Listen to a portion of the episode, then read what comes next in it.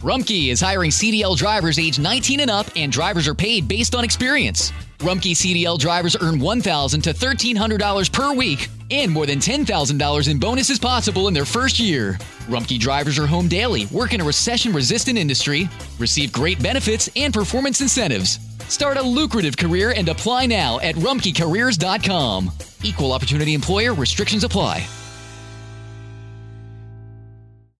Este verano, si buscas productos que hidraten y que te den una piel firme sin gastar una fortuna, cuenta con Olay. Primero elimina las impurezas con el limpiador Olay Collagen Peptide 24 Cleanser. Después aplica el hidratante Olay Collagen Peptide 24 Moisturizer en el lindo frasco blanco. Es libre de fragancia y en solo dos semanas notarás una piel más firme. Prepárate a lucir tu mejor rostro. Ahora obtén 2 dólares de descuento en ambos productos. Encuéntralos en tu tienda más cercana y en olay.com. y chicas. ¿Cómo están, amiguitos? Tengo una historia y te la contaré. Siéntate a mi lado y conocerás del amor de Jesús y también de su poder. Será mejor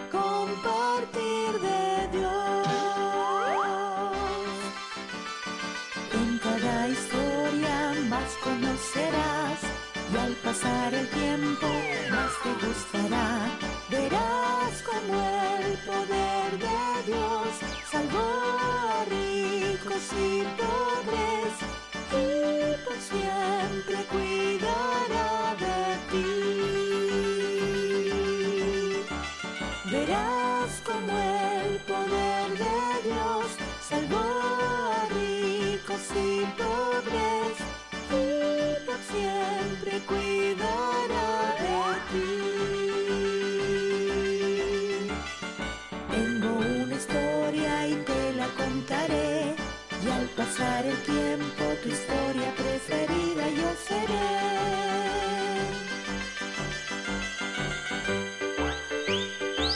historia preferida.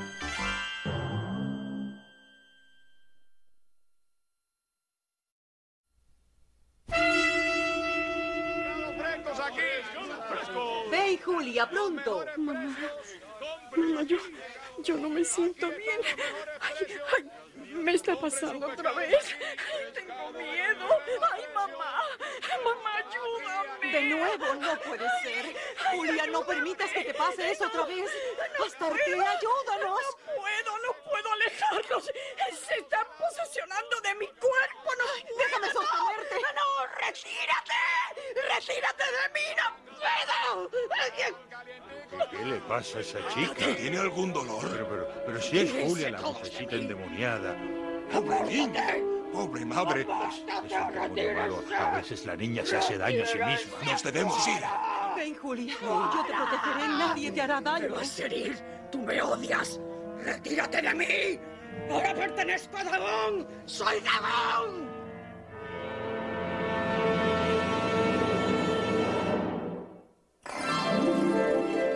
¿Qué tal, amigos? Nos alegra que estén con nosotros otra vez para escuchar una historia de los tiempos de Jesús. Tío Daniel, ¿qué problema tenía esa chica? Lo que acabo de escuchar me causa escalofríos. Tía Elena, esta podría ser una historia de terror. Esta niña, a la cual llamo Julia, vivía en Fenicia, una región al oeste de Galilea en la costa del mar Mediterráneo. La Biblia dice que esta chica estaba poseída por un demonio. A veces este demonio hacía que Julia actuara en forma extraña y también le causaba muchas molestias. Cuán indefensa se sentía la madre. Ya lo creo. La mamá de Julia hizo todo lo que estaba a su alcance para ayudar a su hija a restablecerse. Pero nada daba resultado. Hasta que... Bueno, mejor no me adelanto a la historia. Ah, tío Daniel, ya tengo deseos de escuchar la historia. ¿Cómo se titula? La he titulado El poder de la fe de una madre.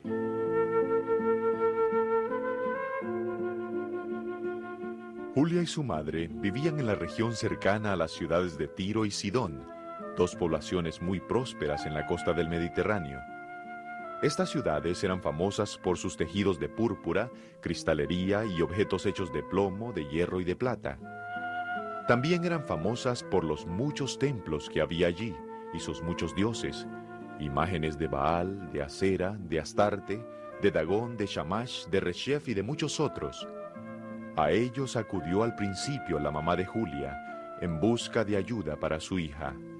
Oh, Astarte, escucha la plegaria de esta madre.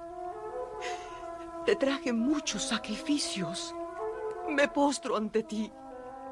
Tú eres la madre del amor. Tú conoces el amor que hay en mi corazón para mi hija Julia. A ti, oh Astarte, ahora me allego. Y te suplico que tengas compasión de mi niña. Y dile a los demonios del dios Dagón que la dejen sola. Por favor, que dejen sola a mi hijita. Mi Julia. Mi queridísima Julia. Aquí estás otra vez, mujer, rogándole a la diosa Astarte. He venido a suplicarle por mi hija. Tal vez tu sacrificio no es suficiente. Ah, los tiempos antiguos, cuando Baal reinaba supremo y recibía el sacrificio de criaturas que las quemaban en sus brazos. Eso era devoción. Yo he ofrendado mucho a los dioses, más de lo que permite mi capacidad. Deben hacer más aún. A veces es necesario ofrendar todo lo que uno posee para aplacar a los poderosos dioses de Fenicia. Ahora, por favor, mujer, que tus ruegos no distraigan a los otros adoradores. ¿Qué dioses son estos que servimos nosotros los fenicios? Son dioses horrorosos. Yo no veo amor en ellos. Y los sacerdotes y las sacerdotisas que ofician aquí están llenos de demonios. Ay, ay, pero, pero debo buscar ayuda en algún lugar.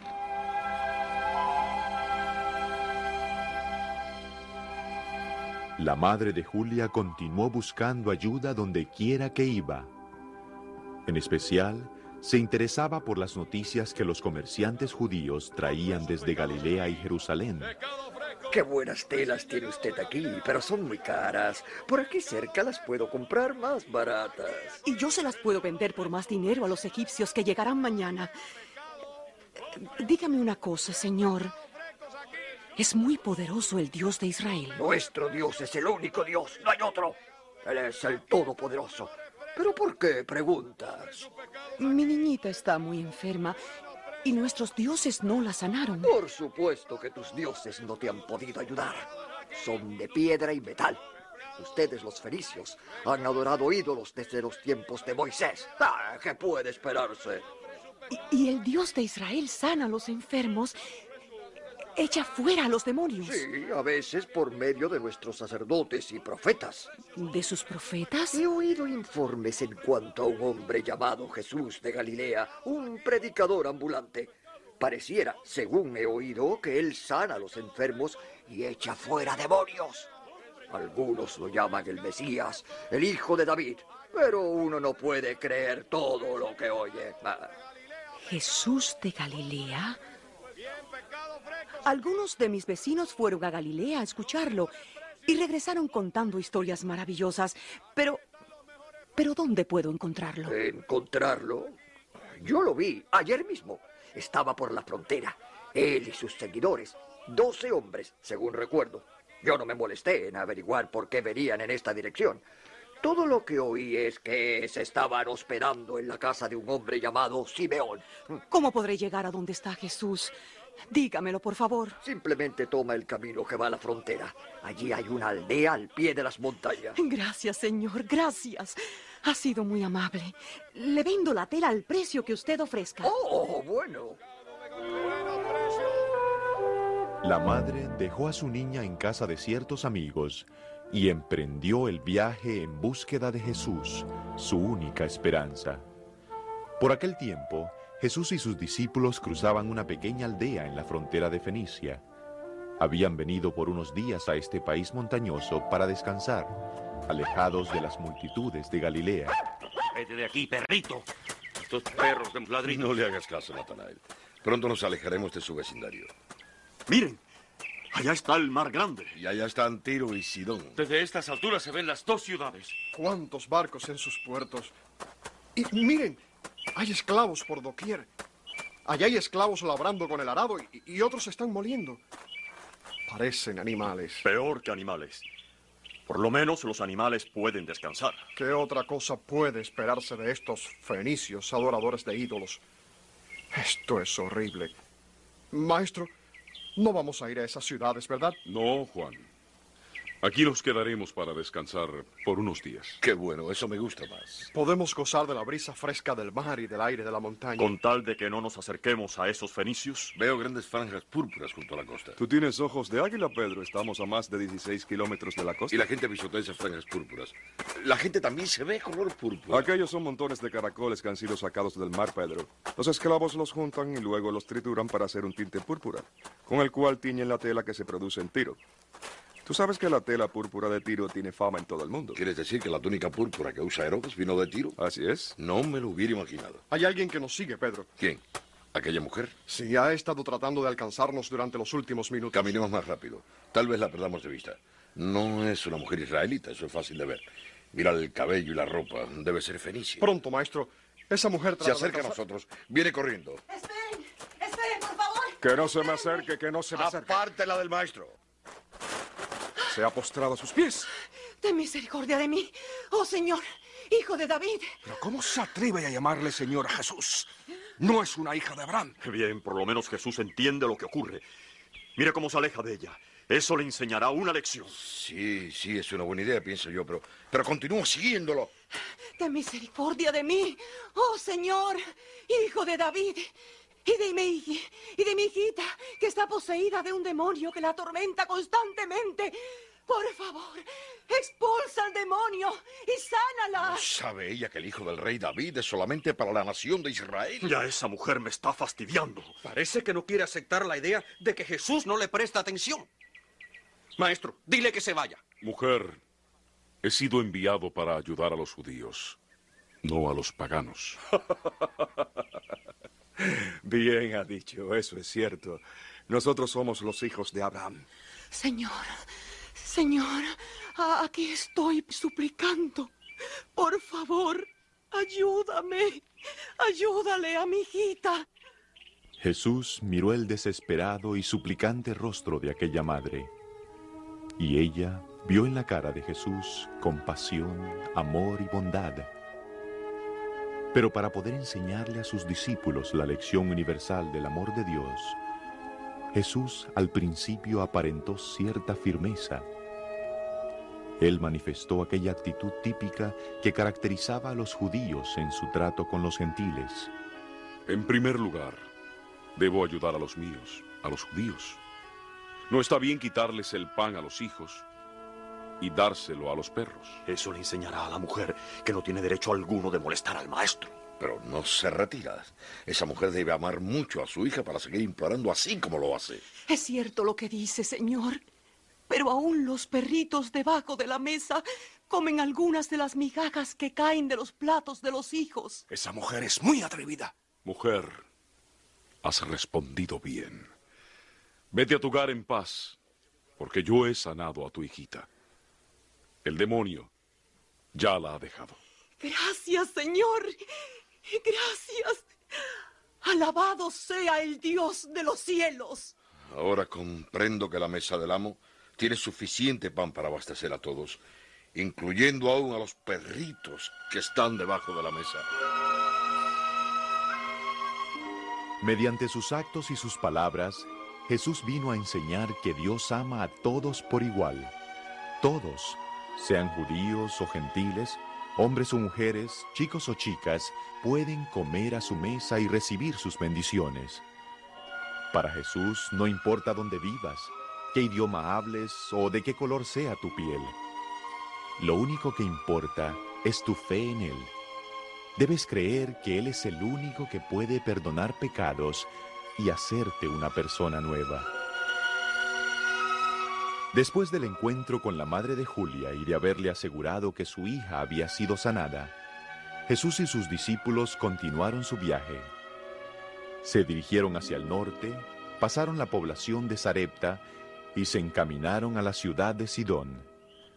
A veces era difícil el caminar por aquellos senderos montañosos. Mis piernas de pescador no están acostumbradas a andar por estos caminos rocosos. Te estás envejeciendo, Pedro. Debieras dejar de pensar en tus piernas. Deténganse. Escuchen. Hay gente que baja por el sendero. Apártense, compañeros. ¡Toma! ¡Toma! ¡Arriba! Nunca había visto arriba! algo así. ¡Vamos, ¿Y tú, Pedro? Nunca. ¡Vamos! ¡Avanza con tu carga! ¡Toma! Maestro, no vamos a ir a Sidón, ¿verdad? Es una ciudad muy perversa. Nos contaminaremos. Después de alejarse de Sidón, Jesús y sus discípulos se dirigieron hacia el este en dirección del monte Hermón. Qué bueno. Ya vamos de regreso a Galilea. Después de haber visto lo que ocurre con la gente cuando adora a dioses falsos, se me quitan los deseos de volver a salir de mi tierra. No sé por qué nos detuvimos para hablar con esa mujer de Fenicia. ¿Cómo puede una mujer de un lugar como esto ser incluida en el reino de los cielos? Imposible. Allá adelante se encuentra el pueblo de Sarepta. Sí, maestro. Lo vemos. ¿Recuerdan cómo Elías, el profeta de Dios, hizo un milagro para ayudar a una viuda en Sarepta? Y ella era una extranjera de la tierra de Sidón. ¿No han leído lo que dijo el profeta Malaquías? Dijo, no tenemos todos un mismo Padre. No nos ha creado a todos un mismo Dios. Ahora recuerdo. Perdóname, señor. Soy un hombre tan testarudo. Soy muy lento cuando se trata de cambiar de opinión. Pero si empezamos a trabajar a favor de los gentiles, los judíos nos rechazarán. Mientras caminaban, Jesús le enseñaba a sus discípulos muchas cosas. Trataba de instruirlos, diciéndoles que el Mesías había venido para salvar al mundo entero, y no solo a Israel. Al llegar la noche, los viajeros se acostaban junto al camino y se envolvían en sus túnicas. Durante el día, viajaban por los bosques y a través de las colinas que rodeaban al monte Hermón. Todavía queda mucha nieve en los picos de las montañas. Y el agua de los arroyos es fría y cristalina. Allá adelante se ve una cascada. ¿La escuchan? Jesús y sus discípulos caminaban por entre los robles y cascadas. Eran parajes preciosos, alejados de los pedidos de las multitudes, del hostigamiento de los espías de Herodes y de las mezquinas demandas de los fariseos y los sacerdotes. Pero se acercaba la hora de descender hacia las llanuras y regresar al lago de Galilea, y luego hacia el sur, hasta llegar a una región llamada Decápolis, que significa las diez ciudades, cerca del lugar donde Jesús había sanado a aquellos dos hombres endemoniados y donde los cerdos enloquecidos se habían lanzado al lago y habían muerto ahogados. Las noticias de la llegada de Jesús se extendieron rápidamente. Pronto había grandes multitudes rodeando a Jesús. La gente traía a sus familiares y a sus amigos enfermos, a los ciegos, a los paralíticos, y con una palabra o con un solo toque, Jesús los sanaba. Maestro, este es mi amigo Jacob. Él no puede oír y además es mudo. Por favor, pon tus manos sobre él y sánalo. Jesús llevó al mudo a un lugar aparte. Entonces puso sus dedos en los oídos del hombre y le tocó la lengua. Sean abiertos. De inmediato, el hombre pudo oír y hablar correctamente. Por tres días Jesús sanó y enseñó al pueblo. Finalmente, se les acabó la comida y las aldeas estaban muy lejos. Pero la gente no quería regresar a sus hogares. Jesús estaba apenado por ellos.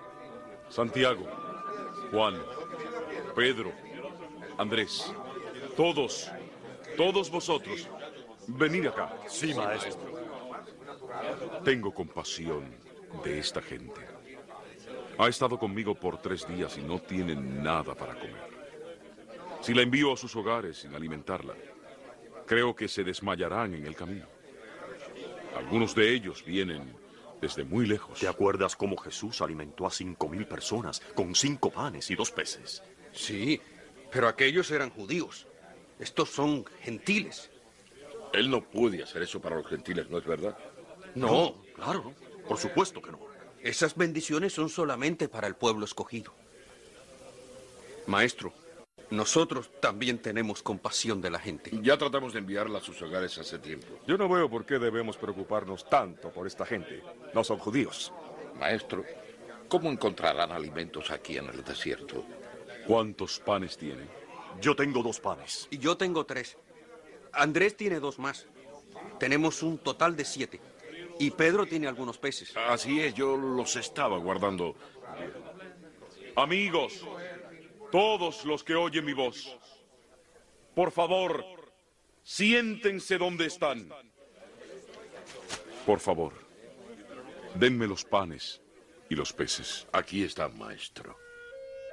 Nuevamente, tal como había ocurrido cuando él había alimentado los cinco mil, Jesús le agradeció al Padre Celestial y bendijo la comida. Entonces, dirigiéndose a sus discípulos, ordenó, Bien, tomen un pan y un pescado, pártanlo en pedazos y dénselo a la gente. Así, así. No vacilen, háganlo con fe. Y de nuevo, tal cual había ocurrido antes, Jesús ordenó que recogieran todos los pedazos que habían sobrado para que nada se desperdiciara. Muy bien, amigos. Pongan todo lo que sobre en canastos. Pasen los canastos entre todos ustedes. Siete canastos. ¿Hay más canastos? A- así, así se hace. Llenémoslos con la comida que ha sobrado. Esto es maravilloso. Jesús comenzó con siete panes y unos pocos peces, y ahora han sobrado siete canastos llenos.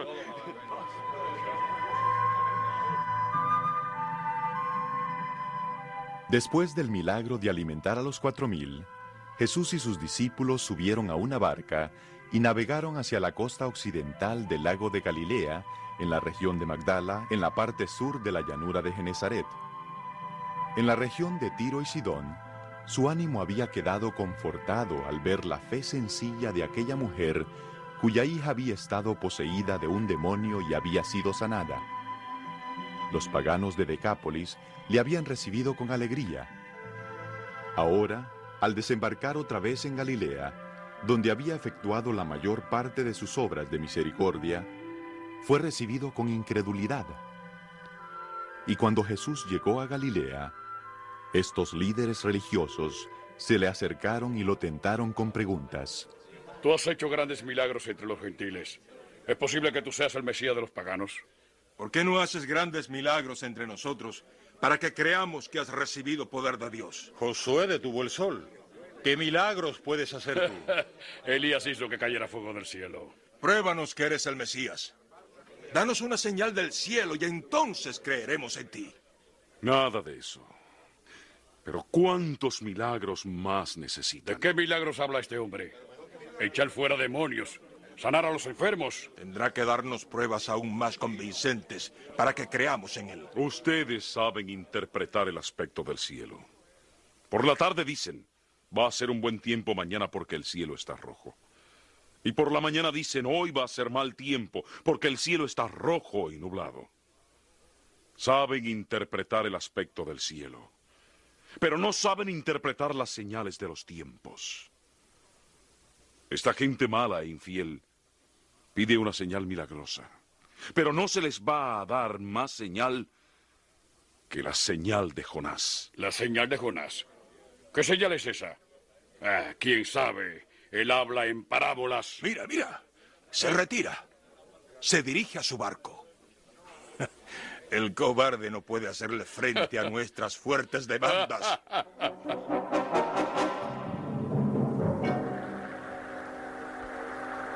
Maestro, te pedían demasiado una señal de que eres el Mesías. Y si hubieras hecho un milagro para convencerlos de que tú eres el Mesías de Israel, no es eso lo que deseas. ¿Hasta cuándo vas a mantener a los dirigentes de Israel en la incertidumbre? Cuídense de la levadura de los fariseos y de los saduceos. ¿La levadura de los fariseos y los saduceos? ¿De qué habla Jesús? Tú sabes que salimos pan a la carrera, que se nos olvidó conseguir pan. Ya casi no tenemos. Yo creo que Jesús nos está previniendo para que no compremos pan de los fariseos o de los saduceos. ¿Por qué dicen que no tienen pan? Qué poca fe tienen ustedes. No entienden. Ni se acuerdan de los cinco panes entre cinco mil. ¿Y cuántas cestas recogieron? Ni de los siete panes entre cuatro mil. Y como no se dan cuenta que no me refiero al pan, cuídense de la levadura de los fariseos y de los saduceos. Entonces los discípulos comprendieron que Jesús estaba hablando de las enseñanzas de los fariseos y saduceos. El orgullo gobernaba los corazones de los dirigentes de Israel y no querían que un humilde carpintero de Nazaret les indicara lo que debían creer o hacer. Jesús no quería que ese orgullo penetrara en las vidas de sus discípulos. Por eso, los amonestó en contra de la levadura de los fariseos. Su misión era dar a conocer a otros el amor perfecto e inagotable de Dios. Quería dar el don de la vida eterna a todos los que aceptaran el mensaje del amor de Dios. Y como Jesús dijo, Yo vivo por medio del poder que recibo del Padre que me envió. Y de igual manera, el que se alimenta de mí vivirá por mí. Yo soy el pan verdadero que bajó del cielo. El que come de este pan vivirá para siempre y no morirá como murieron sus antepasados.